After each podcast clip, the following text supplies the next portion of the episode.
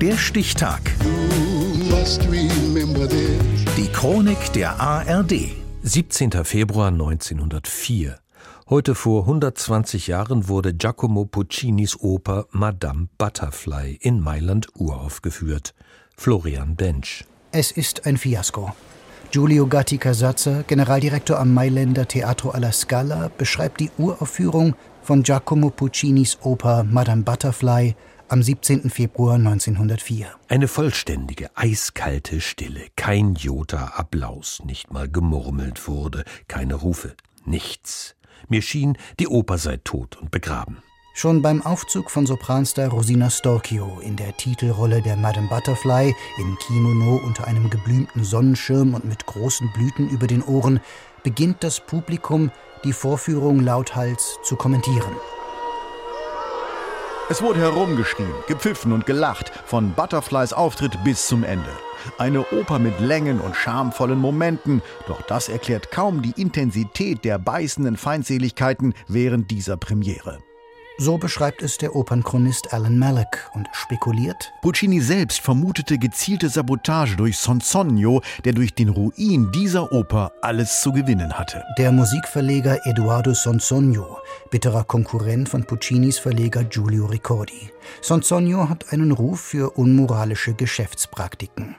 Die Zeitung Il Secolo schreibt, diese Oper zeigt nur, dass Maestro Puccini in Eile ist. So sehr er auch bedrängt wurde, das Werk in dieser Saison herauszubringen, so beschäftigt war er auch, fand keine originelle Inspiration und bediente sich sogar bei Melodien anderer Komponisten. Seine Oper ist tot. Herausgeber der Zeitung Il Secolo ist kein geringerer als Eduardo Sonsonio.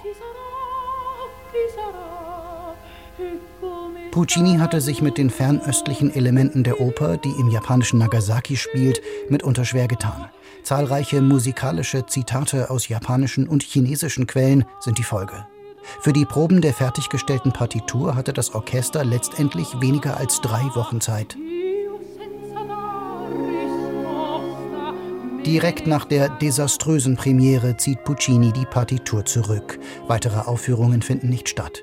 An seinen engen Freund Don Pietro Panicelli schreibt Puccini jedoch kurz darauf diese Zeilen. Fürchte dich nicht, Butterfly lebt und wird schon bald wieder auferstehen. Das sage ich mit unbändigem Glauben an das Werk. Das wirst du sehen.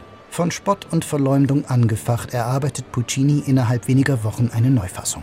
Aus dem Zweiakter wird ein gekürzter Dreiakter. Butterflies Arie Ieri son salita tutta sola und die Heiratszeremonie im ersten Akt stutzt Puccini auf das Wesentliche zusammen und den Tenor, die Figur des amerikanischen Marineoffiziers Benjamin Pinkerton, rückt er stärker in Richtung Hauptfigur und tragischer Held.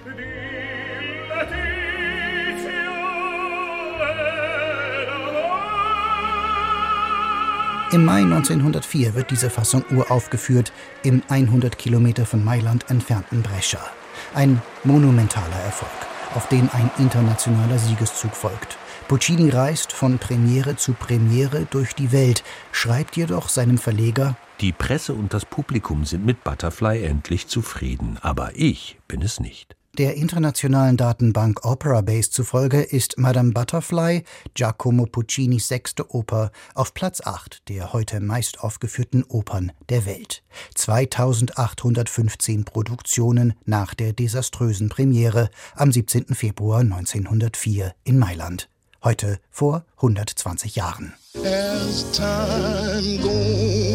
Der Stichtag. Die Chronik von ARD und Deutschlandfunk Kultur. Produziert von Radio Bremen.